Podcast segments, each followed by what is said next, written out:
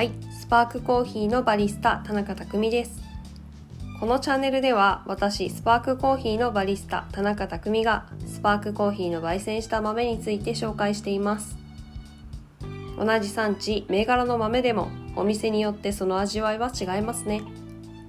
それもコーヒー豆選びの楽しみの一つではないでしょうか。コーヒーは遠い国から私たちロースターのもとに届き、私たちロースターはそれらを焙煎することでオリジナルの商品コーヒーを作っています。今回ご紹介するコーヒーはスパークブレンドです。このブレンドコーヒーにはスパークとブランド名を付けている通り私たちスパークコーヒーの看板商品ということになります。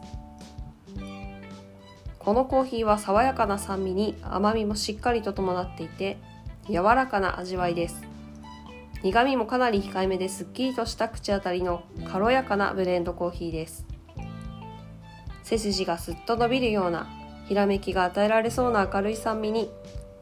スパークという言葉がぴったりかなと私は思っています。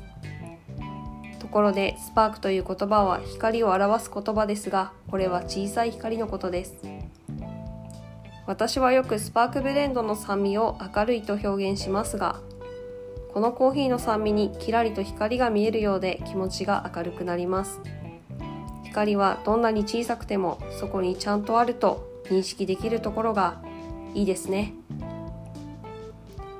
嗅覚や味覚でコーヒーを味わっているはずですがその味わいを音や色で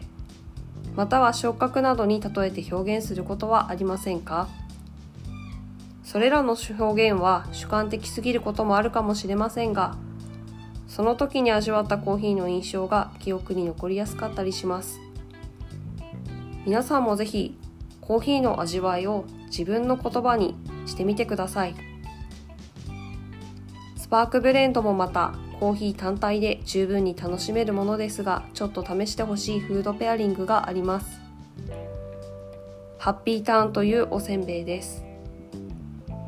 ハッピーターンの甘くて塩気があってサクサクと軽やかな